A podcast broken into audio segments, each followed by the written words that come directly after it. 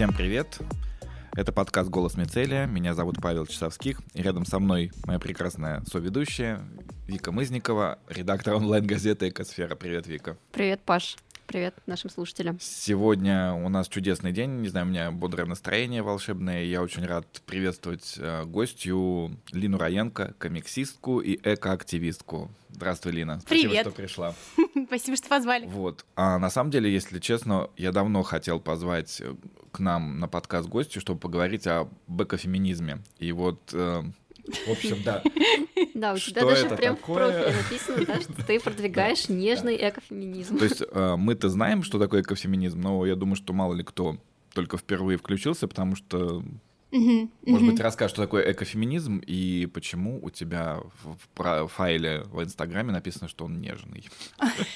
Ну, конечно, это защитная реакция, я думаю. Нужно понимать, что темы экологии и темы экофеминизма сами по себе довольно крупные, довольно сложные, и плюс ко всему слово феминизм в русском языке имеет такие не очень позитивные коннотации. Вот. А, есть мнение, что это какая-то странная идеология, чуждая русским женщинам, навязанная нам из Запада. Есть общая такая тенденция так думать. Вот. И есть некий стереотип представления о феминистках и фемини... про феминистах, о том, что это какие-то не совсем адекватные люди, которые сейчас прибегут, будут, будут очень громко кричать, будут всех обвинять, вести себя не очень хорошо и не очень дружелюбно. Вот. И для новых э, подписчиков, для гостей моей страницы я сразу заявляю, с чем они здесь столкнутся, что, во-первых, ребят, мы здесь будем употреблять слово феминизм и будем говорить об экологии. Но, но не надо бояться, все хорошо. Мы будем говорить об этом очень мягко. Mm. Вот. То есть не предупредить нельзя, потому что они с этим столкнутся и будут в шоке. Люди заходят на страницу и видят какие-то милые рисунки. И когда они под этими милыми рисунками видят что-то про гендерно-нейтральное воспитание детей, у них отваливается все, и они в шоке. Это вызывает негодование, когда человек предупрежден, значит вооружен, значит ему уже не так страшно. Mm, да. Слушай, а вот у меня тогда встречный вопрос возник. А, ну вот это вот такой дисклеймер, да, что вот у тебя есть, э, ты продвигаешь экофеминизм, но делаешь это нежно, но и что это, это помогает реально? Вот люди как-то смотрят профиль, думают, ну да, понятно, окей. То есть э, или все равно э, приходит кто-нибудь в комментарии и начинает, а что это у вас такое? Ну, эм я, честно говоря, прям сейчас затрудняюсь ответить правильно на этот вопрос, потому что я не продвигаю свой аккаунт сейчас на незнакомых людей. Если бы я м, занималась продвижением, платила бы каким-нибудь блогерам за рекламу, то ко мне бы приходили люди совершенно с улицы, и я думаю, что это им бы помогало. Это так, такие мои прогнозы. Но я, у меня сейчас нет на это ни времени, ни сил, и новые люди приходят ко мне за счет того, что очень много блогеров и пабликов, которым интересна экология или феминизм, или детство, я об этом тоже бывает пишу, материнство, родительство, творчество, они делают репосты или вообще стаскивают мои mm-hmm. работы к себе, бывает даже по частям, но я смирилась, пожалуйста, берите на здоровье, вот, и они меня отмечают, люди приходят, но приходят люди, которые уже э, понимают, куда они идут. Поэтому сейчас у меня максимально дружелюбная аудитория, очень дружелюбные комментарии, и я получаю большое количество поддержки. Вот последние пару лет, плюс последние пару лет все-таки и экология, и феминизм вошли в тренд, даже в России, э, в такой нашей, нашей стране, в которой, в которой есть свой особый путь, суровые люди и все такое. Тем не менее, это начало приживаться приживаться, прижилось, и все-таки уже сообщество принимает меня без оправданий, то есть мне не приходится постоянно защищаться. Но раньше нужно было, то есть это скорее из прошлого опыта такая попытка себя защитить. Ну, супер, что люди действительно так дружелюбно воспринимают эту повестку. Мне стало э, интересно, а вот это э, решение сочетать э, темы экологии, феминизма, оно вообще как тебе приш, э, пришло? То есть, э, или это вообще не было осознанным решением, и ты просто как бы решила, вот меня интересует экология, интересует феминизм, и я тогда буду и о том, и о другом э, Лина, кажется, достает что-то из сумки, большую книгу. Достаю, достану сейчас из широких штанин. Я хочу достать просто маленькую шпаргалку, потому что я не лепый человек, я забываю имена и даты, а я очень не люблю не люблю, когда меня... Не люблю ошибаться. Вот. А, я подготов... Да, нет, я просто подготовилась. Э, дело в том, что экофеминизм — это не новый термин, и это не то, что я придумала, так, я занимаюсь экологией и занимаюсь феминизмом. Экофеминизм. Нет, было не так. Есть э, отдельное направление экофеминизм. И впервые его описала, вот для чего мне нужна шпаргалка, Франсуаза Дабон. Вот, в 1972 году вышла ее книжка «Феминизм или смерть», и это прямая отсылка к лозунгу французской революции «Свобода или смерть».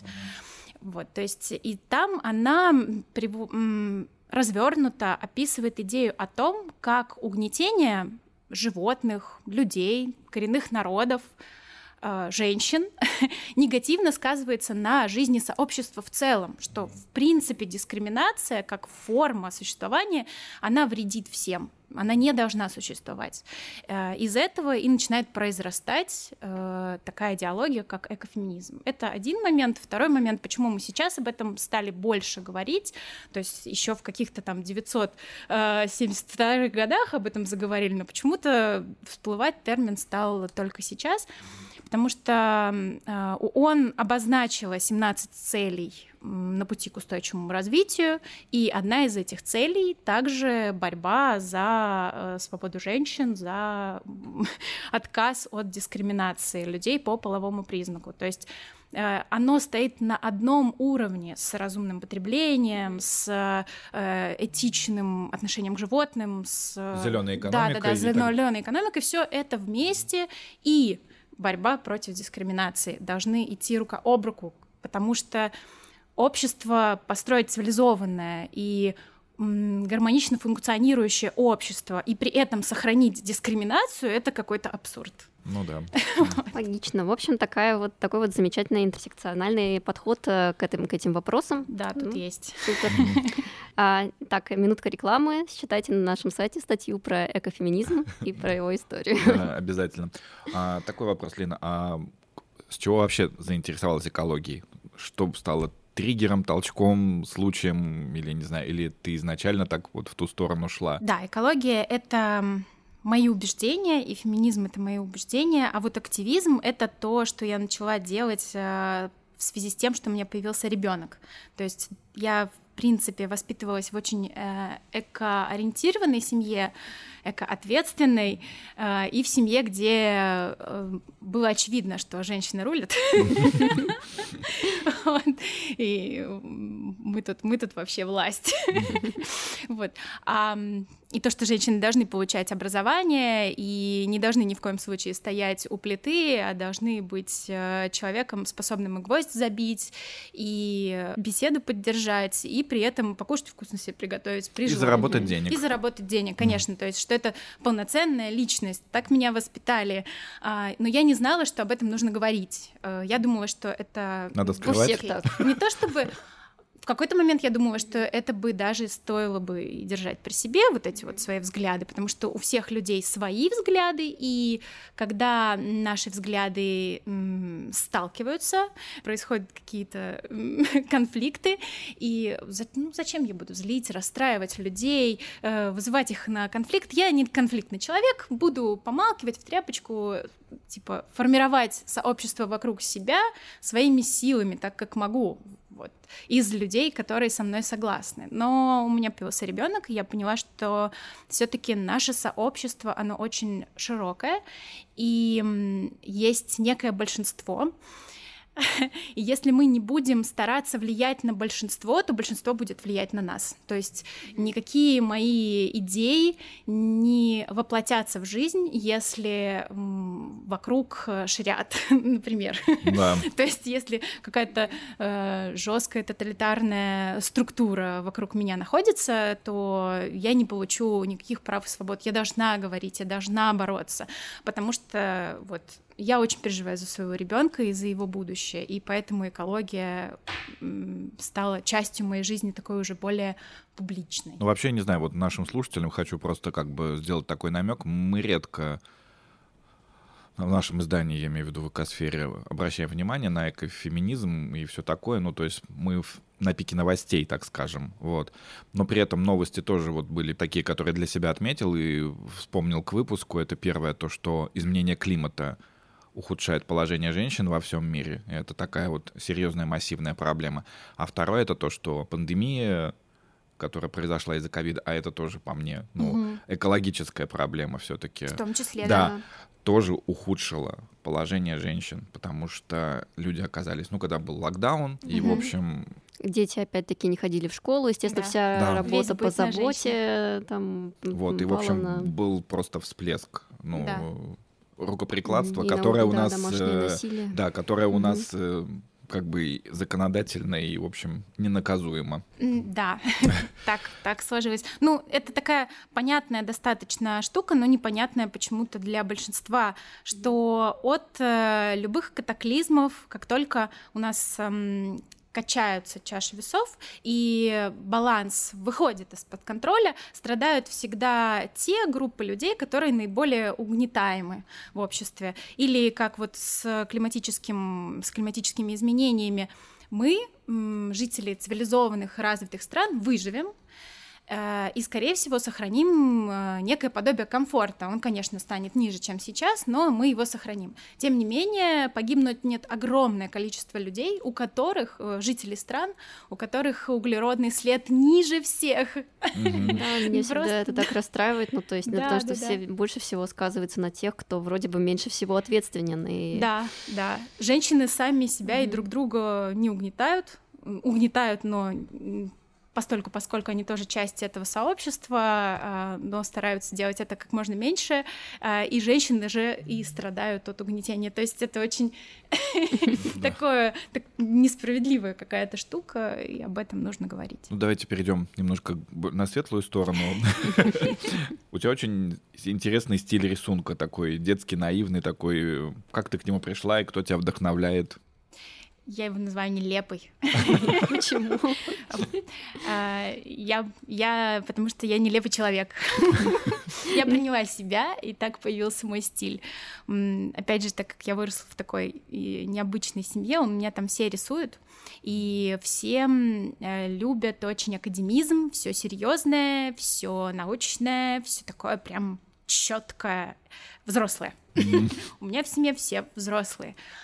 И я долгое время шла на поводу, стараясь соответствовать, но в какой-то момент, когда я все-таки поковырялась в себе, решила, что я теперь отдельная часть часть себя, что я уже не только, э, что я не обязана как бы Э, проецировать на себя все то, что навязывают мне старшие родственники.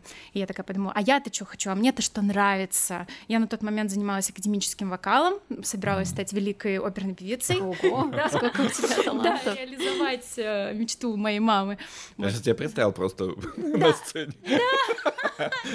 Э, ну вот, да, ходила в таких платьях в пол, очень серьезная, вот тут кудряшки были, длинные волосы, корсет, все дела дела. Все это было, и вот так вот возле рояля с ручкой, все. Ага. Это как будто бы другой человек. Да, и, но вот и э, я основала отдельную семью на, на, конце, на конце своего обучения. И передо мной стал выбор, куда идти, что делать. Нужно было, по идее, поступать в консерваторию, потому что я заканчивала музыкальное училище при консерватории. А мне так не хотелось, просто ужасно. И муж мне говорит, ну не хочется, не поступай. Я такая, в смысле? Как это в смысле? 12 лет музыки. Он такой, ну вот что ты хочешь? Я такая, рисовать. Хочу рисовать.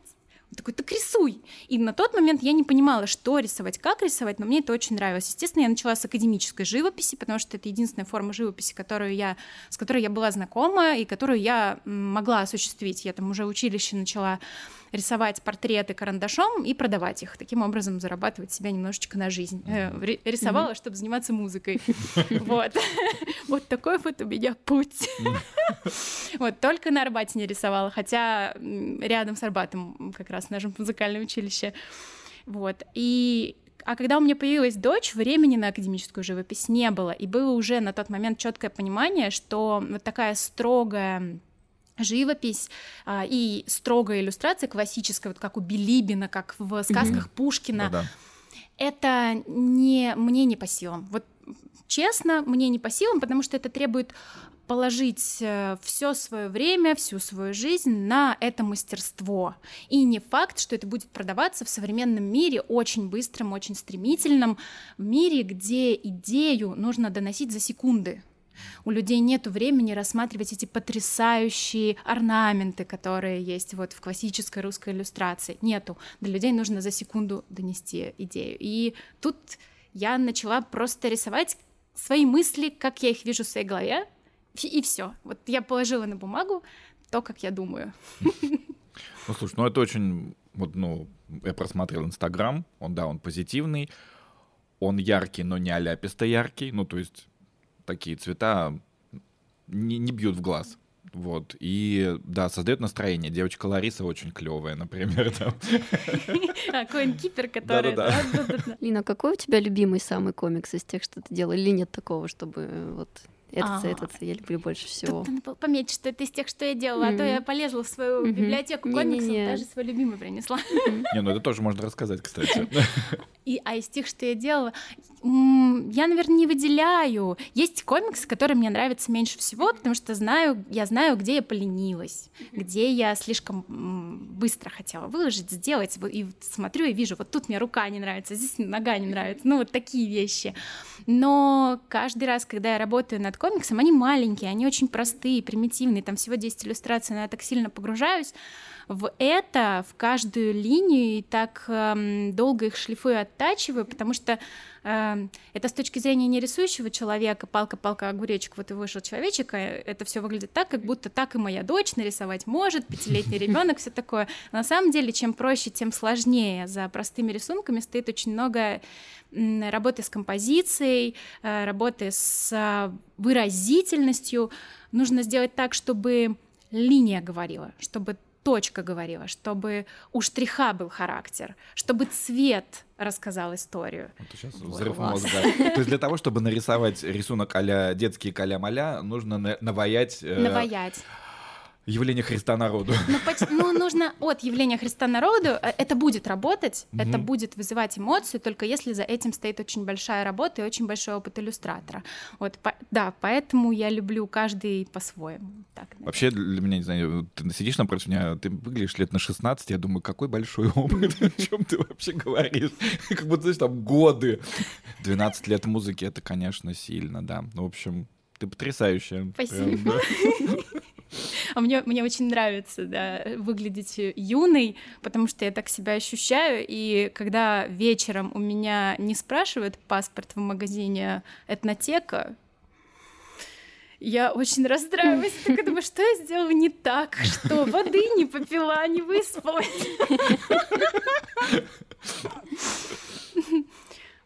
Но, ну тогда можешь, э, раз уж ты все равно приготовилась, рассказать о, да. о любимых комиксах и о том, может быть, что тебя больше всего вдохновляло на твой стиль, в том числе, как бы, чтобы а его проработать, да, повлиять mm. из таких. В визуальном плане на меня очень повлиял э, Томас Уэллман. Он создатель стиля для мультфильмов Adventure mm. Time. О, О да. здорово! Это потрясающая вселенная, это потрясающий да. язык Любимый визуальный, сериал. да. И для меня это просто взрыв. Я вот, я же так мыслю. И когда я увидела картинки, что кто-то видит их так же, вот на экране, я была в таком шоке. Я, во-первых, почувствовала, что я не одна. То есть есть Томас Уэллман, а значит, есть еще люди, есть еще люди, которым нравится этот, э, эта вселенная, вселенная Adventure Time. И я подумала, вау, вот это да, нас, нас много таких нелепых, странных, вот таких вот, я машу руками. Вот таких вот. Да, жалко, что вы сейчас э, не видите. То есть я несколько лет просыпалась, у меня была музыка на будильнике Back and Pancakes, Back and Pancakes.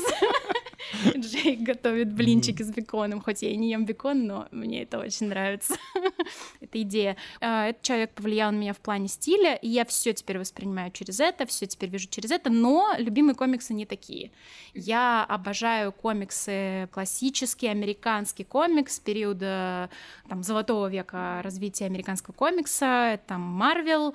Это когда они начинают противостоять э, с DC и бороться за своих э, фанатов, и в этот момент у них безумные работы появляются, вот как у DC появился Бэтмен. Начало, когда DC поняли, что они теряют популярность, что, кажется, они начали отставать от Марвела, который моложе их на 30 лет. Они не думали, что кто-то вообще способен создать им конкуренцию, и они тогда делают очень большой шаг вперед к своему такому мрачному новому стилю DC. Вот, то есть сначала они были такие яркие, идеалистические, стерильные, а потом их персонажи становятся другими. И Марвел обожаю, мой любимый персонаж Логан, э, старик mm-hmm. Логан Росомаха, я обожаю серию комиксов, э, все комиксы из серии вот Логан, именно когда он уже не часть э, людей, X, X да, а когда он один, существует в постапокалиптической вселенной э, и путешествует и вообще пытается понять, кто он и зачем он существует, почему он есть. Мне так нравятся темы, которые поднимают комиксы глубинные и то, как э, мы погружаемся в мир художника, мир авторов, это потрясающе, это круче, мне кажется, чем все. Ну, вообще, да, вот как на самом деле ты говорила, да, что у феминизма есть дурная слава, что большинство людей считает, что это сумасшедшие тетки, которые прыгают на столе. То же самое с комиксами. Все до сих пор считают, что комиксы — это тупые картинки для детишек, хотя между тем это уже такой ну, это такой пласт искусства уже невероятный, что, в общем, люди, уважайте феминизм, читайте про феминизм и читайте комиксы. Да, тем более, что комиксы есть для всех. Ну, то есть люди, которые считают, что комиксы это ужасно, они знают только о комиксах про мужчин в ярких колготках. Вот только об этих. Они не знают, что есть... Э, Маус. Евро... Да, Маус. Есть вот эта европейская традиция комикса, он же графический роман, и она существует несколько веков. Э, и в целом комиксы вообще в Египте изобрели, между прочим. Не, ну так-то комиксы, конечно, раньше письменности появились по-хорошему, как картинки. А, но вот мы обсудили про то, как а, какие интересные темы можно поднимать с помощью комиксов, да, но вот а ты как лично выбираешь э, темы для нового комикса? Просто вот что-то такое хопа всплывает и думаешь, ага, нужно вот, вот моя тема, или как? По-разному. Бывает э, есть несколько типов творческих людей. Э, я их условно делю на два. Те, которые творят из радости, и те, которые творят из боли. Мне легче дается творчество из какой-то болевой точки, и если меня что-то очень сильно задело в моменте, прилетела какая-то новость, например, или я столкнулась языками с кем-нибудь в беседе и поняла, что вот напротив меня сидит человек, которому что-то очень крайне непонятно, и он придерживается взглядов, которые я считаю негативно отразятся на сообществе в целом. Я не буду с ним громко спорить, ругаться, рвать на нем волосы. Нет. Я его выслушаю, приму к сведению его точку зрения и пойду рисовать об этом комикс. Не об этом конкретном человеке, не об этой ситуации, а я просто возьму идею и попытаюсь эту идею объяснить своему воображаемому собеседнику так, чтобы она зашла, так, чтобы он понял. И это моя такая попытка побороться и со стрессом, и почувствовать, что все не безнадежно, я что-то меняю. Мне кажется, это прям суперпродуктивный э, способ бороться с проблемой того, что в интернете кто-то не прав. Да. И это тоже, ой, я, я всегда рисую комикс, если в интернете ну, происходит какой-то... Можно употреблять слово «срач»? Да. Нормально. Срач. Да, кто, кто не знает старика срач? Я очень хорошо с ним знакома, да. И раньше этот старик мне очень помогал в плане, вот он прям наталкивал меня, он, я видела, куда светит прожектор, и такая, ага, туда, про это рисуем, про это.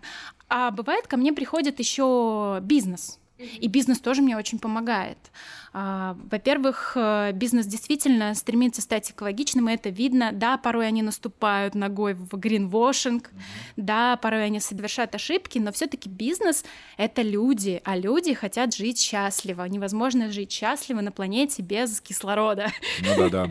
Да, это, это очевидно и понятно. И у этих людей тоже есть дети, они тоже думают о будущем, и они приходят, либо им нужна консультация, либо им нужно рассказать о своем каком-то новом э, продукте, о своей какой-то новой инициативе, и мы начинаем разбираться, как вот э, было с э, кого бы вспомнить, о, с менструальными чашами Спасибо Господу за них вообще.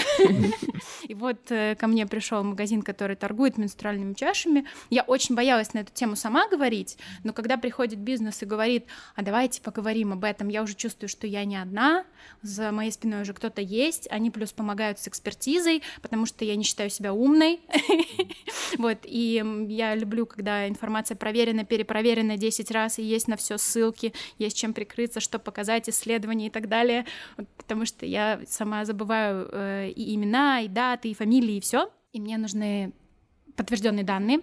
Я их собираю при помощи помощника со стороны бизнеса и сама для себя и для аудитории я все это визуализирую во что-то простое и понятное. Mm-hmm. Ну вот в связи с сотрудничеством с бизнесом такой вот вопрос. То есть ты рассказываешь сейчас вот про менструальные чаши, еще ты делала для Яндекса, да, вот у них был экопростительский классный проект, а ты супер просто комикс тоже для него делала. А, вот. А, а, но насколько для тебя важна вот эта экологическая составляющая, когда ты работаешь на заказ, да? Ну вот грубо говоря, упростим ситуацию до максимума. Приходит к тебе какая-то нефтяная компания, которая хочет показать, как на самом деле, ну, может быть, они экологичны или просто им что-то нужно сделать, да. Вот ты как вот, э, ты бы согласилась на такое предложение и сказала, нет, ребята, как бы э, с вами я там сотрудничать не буду? Я для начала постараюсь, конечно, разобраться в том, что именно они хотят, а, чтобы я донесла до аудитории. Потому что ну, мы же хотим все бороться против дискриминации, да, против э, каких-то двойных стандартов и так далее, и не хочется вешать ярлыки ни на кого. Понятно, что есть э, нефтяные компании, и они для нас, для, для многих людей, которые только входят в экологию, в разговоры про эко, кажется такой корпорацией зла, империей зла, Саруман. Господи. Но я при этом понимаю, что в руках у тех компаний, которые больше всего вредят, больше всего ресурсов нанести пользу. Но поменяв что-то в своем э, роде деятельности. Сейчас э, на нефти завязано очень много экономических процессов. Мы не можем просто взять и запретить нефть добывать всем. Но потом, опять же, нефть это пластик, а да, а пластик конечно. равно упаковка. Пласт... Но пластик угу. нужен да. все равно. Да, то есть ты. Вот, да. И нужно четко понимать, чего они от меня хотят, зачем и почему. Э, я бы с ними очень внимательно провела переговоры, очень осторожно. Естественно, я стараюсь на всякий случай избегать каких-то сомнительных вещей, которые, например, могут на имидже нехорошо сказаться. Но вешать ярлык «вы фу, а вы не фу» вот прям сразу с порога только из-за названия компании я не буду. Окей, okay. понятная позиция. А, Лана, а ты наверняка в потоке новостей. И просто вопрос, э, ты испытываешь экотревожность? И если да, то как ты с ней борешься, какими способами? Или, может быть, у тебя какие-то советы даже есть по этому Ну вот, да, один из советов, я, в общем-то, уже упомянула, это творчество. Э, это же, она же арт-терапия. Э, и в целом любую тревожность можно направить на действие, а когда мы уже что-то делаем, направляем свой страх в какое-то действие, то мы уже не э, рабы этого страха, не скованы им, а мы уже понимаем, что мы как барон Мюнхгаузен сами себя из этого страха вытаскиваем. Это первое что мне помогало бороться с тревожностью. То есть сначала я же и, и до комиксов я все равно рисовала, и все равно рисовала иллюстрации, и писала картины, э, и тогда я делала это совершенно некоммерчески и не совсем осознанно, но через какое-то время, посмотрев на свои картины, я поняла, про что они, о чем они, что каждая картина — это какая-то тревожащая меня информация, которая пришла ко мне из внешнего мира. Вот. Еще один момент — это, конечно, во-первых, не ждать ничего от окружения. нужно максимально занизить свои ожидания от окружения и больше сфокусироваться на себе и своих шагах. Потому что у нас часто вызывают экотревожность новости о том, что кто-то что-то где-то делает не экологично. А ну, я, если возвращаюсь во времени, там, лет на 10 назад, я понимаю, что я тоже очень много чего делала не экологично, и какой-то более экологичный человек, возможно, вот так вот был в ужасе от всего этого, и что, и это нормально, мы же не статичны. Не, ну, ну, да, мне вообще... кажется, есть разные, так как сказать, э, э, регистры этого неэкологичного. Но да. дело, когда ты узнаешь, что там, не знаю, кто-то выбросил мусор, да, не отсортировав его, это одна там. А когда ты узнаешь, там, например, о разливе нефти в Норильске, и ты там еще где-нибудь живешь в Норильске, то ты, наверное, думаешь, блин, это, да, это, это вот да, это реально это страшно. У меня был шок э, какой-то такой на неделю, он где-то затянулся, такой сильного приступа экотревожности после книжки «Невыносимый мусор». Mm-hmm. Она мне, кстати, очень понравилась, но а, все равно. Попова, кажется. Да, да, да, да. Она у меня в списке любимых из рекомендуемых книг. Но все-таки объем информации, который я получила из этой книжки, э, еще и изложенный так хорошо, так понятно, он так хорошо уложился в мою голову, меня этим объемом информации о ситуации с отходами в, вообще в стране и в мире настолько раздавил, что я думала уже, что все безнадежно. Но через какое-то время я просто как лазарь начинаю себя собирать из этой состояния лужи, понимая, что состояние лужи, оно пользы никому не приносит абсолютно, а приносит только вред мне и, мои, и окружающим, которые видят меня в виде лужи. Неприятное зрелище. Вот, поэтому э, остается только, опять же, отрефлексировать, понять, что конкретно меня так сильно напугало в этом, разобрать свой страх по полочкам и попробовать что-то сделать в направлении решения этой проблемы. Что-то, пусть даже микроскопическое, но даже маленький шаг уже шаг. Да, отличный способ. Классно. Да, хорошая установка. Но мне кажется, вот такой связанный вопрос с тревожностью, это, ну и с сознанием, да, установками, это про то, как говорить об экологии с детьми. Вот ты как мама для себя какие-то правила уже выработала на этот счет или пока еще в процессе, постоянно учишься? Родительство — это бой без правил. Да, это я поняла, когда только окунулась в это, потому что вокруг так много литературы о родительстве, подкастов о родительстве, а, каких-то советов, но когда ты получаешь, вот тебе в роддоме выдают сверток с а, неким организмом, этот организм делает все не по книжке, все не так. Э, моя личинка, она даже рождалась не так, как было предписано, вот, и ты такой, что мне с этим делать? Приходится изобретать. Вот поэтому у меня есть личные какие-то наблюдения, которые я подмечаю, иногда делюсь с подружками, с коллегами, вот, но все равно я бы не стала называть их правилами, потому что у всех очень индивидуальные ситуации, индивидуальное потребительское потребление, о, потребительское потребление, потрясающе. Ничего, все можно вырезать. Потребительское поведение, да, у людей отличается в зависимости от тех ресурсов, которыми они располагают.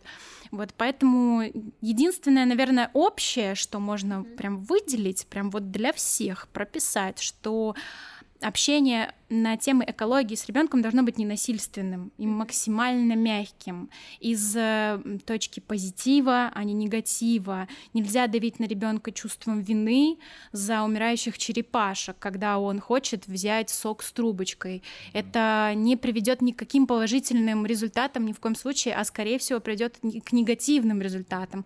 То есть, во-первых, мы расстроим ребенка, уже плохо. Во-вторых, мы можем нанести ему какую-то глубинную травму, которая потом в будущем выльется во что-то нехорошее, когда он уже будет взрослым. Да, зачем нам это надо? Нужно э, строить общение с ребенком, отталкиваясь от э, комфорта семьи, от собственного комфорта, от собственного примера.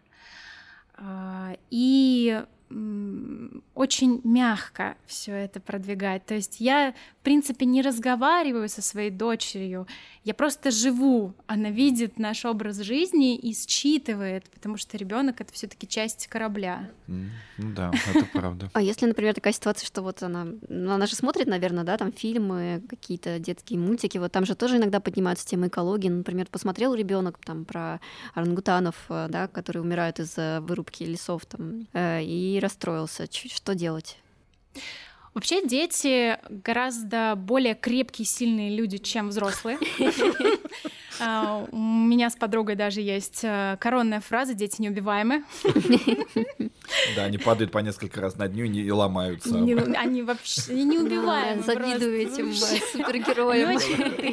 И дети, а, так как они имеют гораздо меньше багаж травм, чем взрослые, они информацию умеют обрабатывать совершенно потрясающе и строить выводы, которые нанесут им как можно меньше вреда из полученной ими информации. Как правило, если моя дочь что-то не понимает, она идет и спрашивает у меня, чтобы построить об этом какое-то отношение. То есть вот она видит, что орангутаны, да, страдают, причем она у нас смотрит такие фильмы, и сама их выбирает. Она ужасно не любит мультики. Я изо всех сил пытаюсь уговорить ее посмотреть со мной что-нибудь из Диснея. Ну, пожалуйста, ну, пожалуйста, ну, давай посмотрим. Она такая, нет, я не хочу. Я хочу смотреть город глазами кота. Это фильм про Амстердам и про О, животных в Амстердаме. Супер. Кстати, очень рекомендую для семейного просмотра. Вообще супер фильм. Вот. Мостики для белочек у них над, над э, трассами так классно придумано. Мини-экодук такой. Прикольно. Да-да-да-да, экодук. Вот. Она это видит, идет и спрашивает, мама, а что это, мама, а как к этому относиться? Ну, естественно, не такими словами, но пытается вывести меня на разговор, чтобы увидеть мою реакцию считать ее и запомнить, что хорошо, а что плохо. Вот, поэтому мы с ней, конечно, все эти темы обсуждаем, но ее, я вижу, что ее это не травмирует, потому что я ей сразу объясняю это, объясняю и м, решение этой проблемы, что да, есть такая проблема, там уничтожение среды обитания, э, но есть и решение. И, кстати, на эту тему тоже есть классный фильм, это 2040, вот, по-моему, «Жизнь после нас» или «Жизнь...» Ну, в общем, 2040 точно, там, в начале, в названии фильма. Его создал создатель фильма «Сахар», довольно известное было uh-huh. кино австралийское. И вот э, тогда, когда он снимал «Сахар», его дочка была еще э, в состоянии эмбриона, вот, они ждали появления дочки, а сейчас прошло 4 года, его дочке 4 года, и он рассуждает на тему, что будет, когда его дочке будет 20. Он изучает, какие сейчас уже предпринимаются решения в направлении устойчивого развития, и э, если люди дадут им зеленый свет, как будет выглядеть наша планета? Вот самый-самый позитивный вариант э, развития сюжета он раскручивает и показывает, как было бы здорово. Mm-hmm. Там он говорит, и про уменьшение красного там мяса в питании людей, и про феминизм, и про Солнечную экологичный энергию. транспорт. Да, да, да, да, да. Мне очень понравилась идея ферм э, для водорослей, вот, океанических ферм. Просто классно. И все это, да, да биореакторы. Mm-hmm, и все это э, классно зашло mm-hmm. на ребенка. Ребенок про все это посмотрел. И когда мой ребенок видит какой-нибудь другой фильм, BBC, например, про проблемы, она такая: да, все пересядет на электротранспорт, и все будет будет нормально. Ну, перестанут вырубать леса вообще. Пусть так и будет. Мы, мы верим. Да. А, такой вопрос. А какие у тебя любимые книги, которые рассказывают об экологии? Ну, и детские, и взрослые. У меня есть моргалка. Но я вообще всем советую, это чтобы просто ничего не забыть. Я еще такая болта, болтушка, вы уже заметили, наверное, что я могу взять какую-нибудь любимую книгу и начать рассказывать всю эту книгу. Так тоже можно, да. Но мы ограничены в этом. Авторские права. Да-да. А в этом смысле? Ну, тоже, да. Советую всем начинать, прям начинающим-начинающим, всем советую начинать с книжки «Сапиенс». Вот mm-hmm. о чем бы мы ни говорили, Интересно. мне кажется, это настолько удобная книга для того, чтобы э, какие-то общие мировые концепции собрать и осознать, почему наш мир выглядит так, как он выглядит сейчас, э, и собственно, эта книга отвечает на этот вопрос собирая в себя знания по экономике, психологии. Это Харари, антро... да? Да, Харари, mm-hmm. антропогенезу э, и биологии. То есть тут сразу комплексно очень рассмотрена история человечества, краткая, и кратко и понятно. Конечно, э, эту книжку ругали, что все показано через призму автора все всегда показано через призму в общем, автора. Да. Ребят. Это, на самом деле, любой научно, научно-популярный труд, я давно это уже знаю, любой автор под свою теорию немножко, да, подтягивает конечно, факты. Ну, конечно. Ну, с этим вообще ничего не сделать. И ну, так и не надо с этим ничего делать, нужно просто читать много книжек. Много разных книжек, знакомиться с мнением разных авторов, и из этого собирать свое собственное мнение. И потом можно еще и книжку написать. Да, тоже. Вот, поэтому, да, книжка «Сапиенс», она неплохая для того, чтобы просто было от чего оттолкнуться, на чем построить э, свою теорию всего. Свою теорию всего, да, свое представление о мире в целом. А дальше можно задавать вопросы. Когда у нас есть какой-то объем информации, можно уже начать формулировать правильный вопрос, а это, как известно, 80% успеха. А, поэтому, в любой области. Да, в любой области. Вот. Еще я люблю книжку Зеленая экономика. Часто напоминаю про нее, тоже классная книжка. Она про то, что вот эта теория бесконечного роста, э, которая очень любит, она является мифом. Бесконечный рост невозможен. Э, люди решили, что было бы здорово, если бы он был возможен, и на этом построили всю экономику современную, но, к сожалению, э, ресурсы истощаемы, все ресурсы истощаемы, а экономика, она так или иначе все равно привязана к ресурсам. Вот. Хоть она сейчас и уже и отвязана там, от драгоценных металлов, она привязана к чему-то другому, так или иначе. Мы всегда... В любом случае, да, опять же, то же самое. Ветер, вода. Да, Все равно если... даже солнечным батареям да, нужен Да, если литий, мы откажемся полностью например, от, от нефти, газа, угля и прочего, да, все равно это, это будут ресурсы. Конечно, это будут ресурсы. Вот. Поэтому бережное отношение, поэтому необходимо думать об устойчивом развитии, поэтому нужно думать о цикле Обязательно строить цикл везде и вокруг, а не думать о том, что это все линия. В общем-то, зеленая экономика про это. И она, что мне больше всего нравится, а, первая часть книжки описывает, почему бесконечный рост э, — это утопия, а вторая часть книжки объясняет нам, что делать. Вот. Я очень не люблю книжки, которые только ругают, очень люблю книжки, которые предлагают решения. Ну да, да. Это то же самое, как вот я в этом году прочитал э, книгу Стивена Пинкера «Лучшая в нас», Классная книга. Да, его обругали, конечно, ну, всегда найдутся скептики, но на самом деле это очень, ну, духоподъемно, и действительно ты начинаешь верить в человечество и верить в себя прежде всего. Ну, что на самом деле все не так э, страшно, как нам СМИ транслируют. И, и мы как транслируем. Ну, что поделать у нас, ну. Мне кажется, нужно вот э, идти путем, ну, вот такого прям кнута пряника все таки Читать ужасную книжку и прекрасную книжку, ужасную книжку и прекрасную книжку. Да, поэтому приятно, когда в одной сочетается и то, и другое. Да, да, да.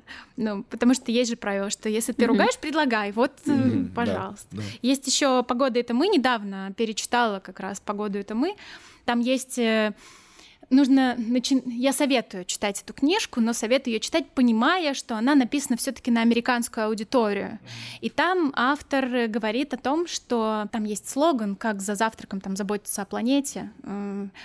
Он предлагает людям как вариант за завтраком не употреблять продукты животного происхождения, только за завтраком, всегда. Mm. Типа, едите, что хотите, но вот э, за завтраком нет. Сократите таким образом потребление э, продуктов животного происхождения в своем рационе, и тогда вы э, действительно э, значительно повлияете на э, экосистему в целом. Прикольный совет, это хорошо такая штука. Да? Ну, это, мне кажется, похоже на Митлес Мандай, вот эта история. Митлес Мандай, тоже да. туда же а, но все-таки он часто очень говорит о том, что вот столько-то мяса съедает килограмм в день э, такой-то человек. Все-таки это про американский народ, потому что в России мы едим каши, мы едим супы, у нас есть посты.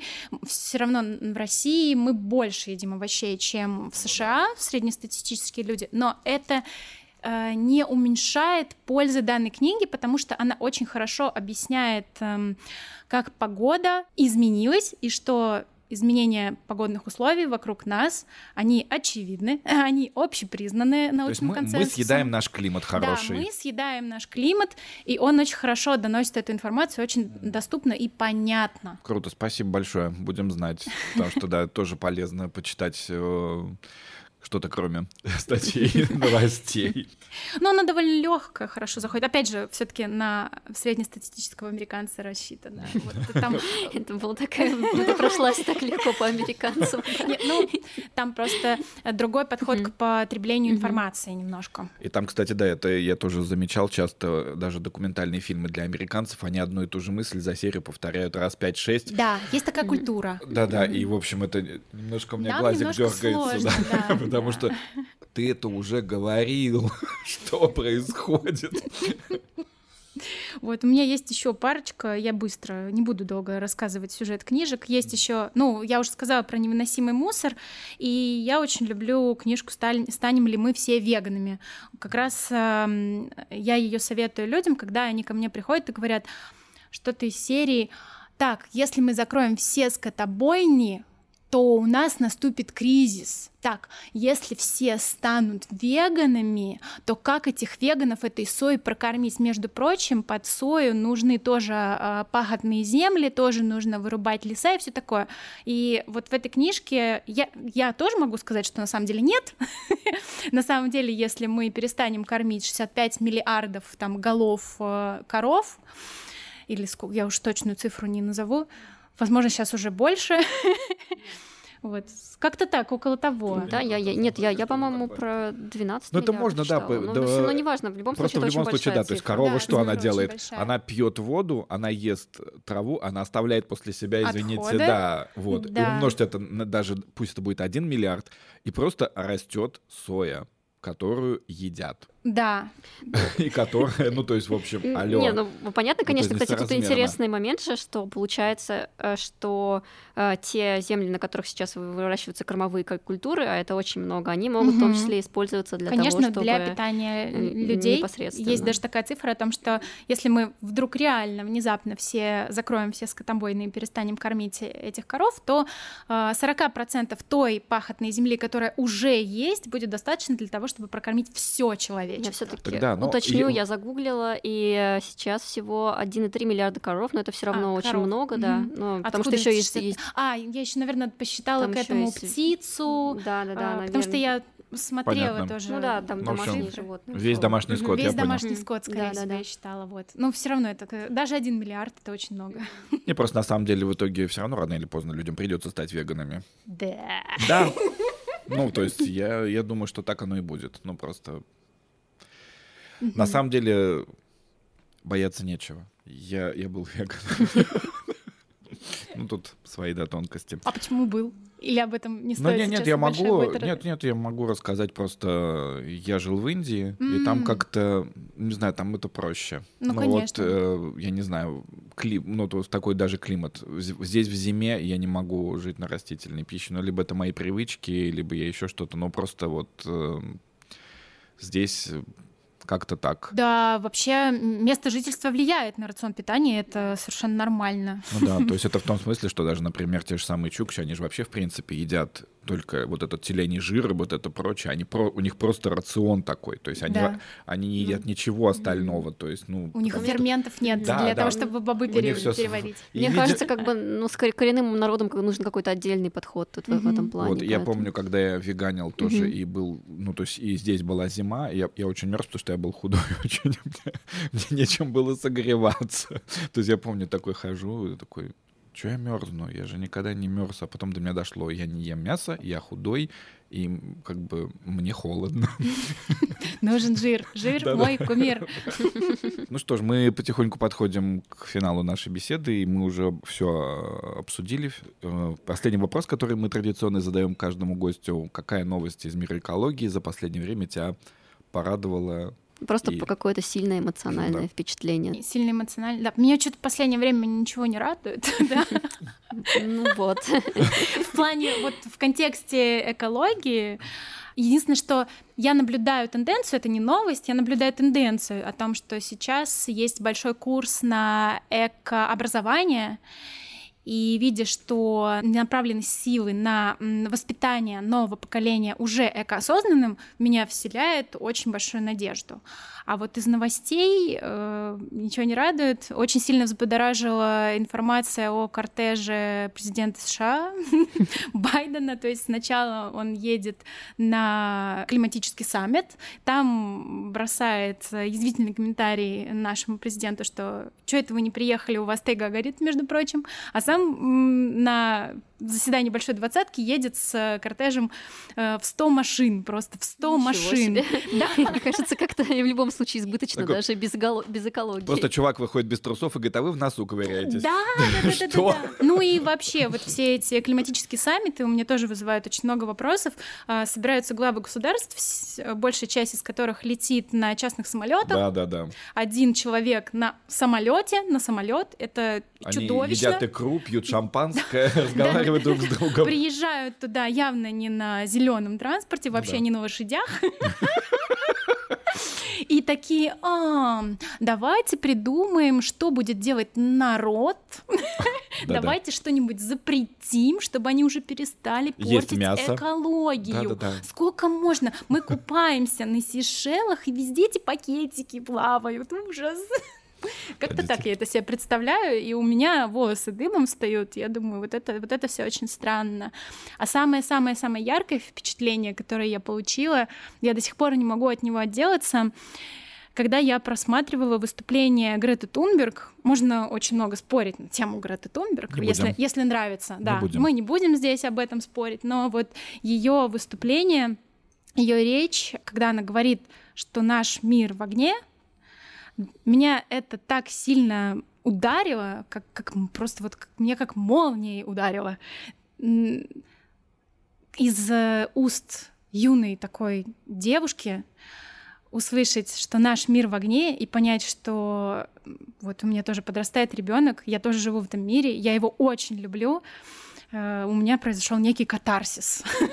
катарсис. И я на этом катарсисе тоже, я из него очень много энергии черпаю для того, чтобы продолжать делать то, что я делаю, чтобы в будущем какая-нибудь другая Грета Тунберг будущего выступила с счастливыми глазами и говорила «Наш мир процветает! Ура, товарищи!»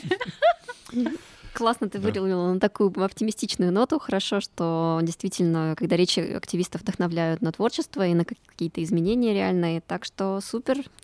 Да, отлично. Спасибо за беседу. Было с тобой очень приятно общаться. Мы бы говорили и дольше, но у нас вот это часики и все такое. У нас в гостях была Лина Раенко, комиксистка, экоактивистка и нежная экофеминистка. Спасибо большое, что пришла. Это подкаст «Голос Мицелия». Меня зовут Павел Часовских. Всем спасибо. До свидания. Всем пока. И с вами была Вика Мызникова еще. Подписывайтесь, ставьте лайки. Спасибо, что позвали. Мне было тоже очень приятно. И зовите еще. Обязательно. До новых встреч. До свидания. Пока.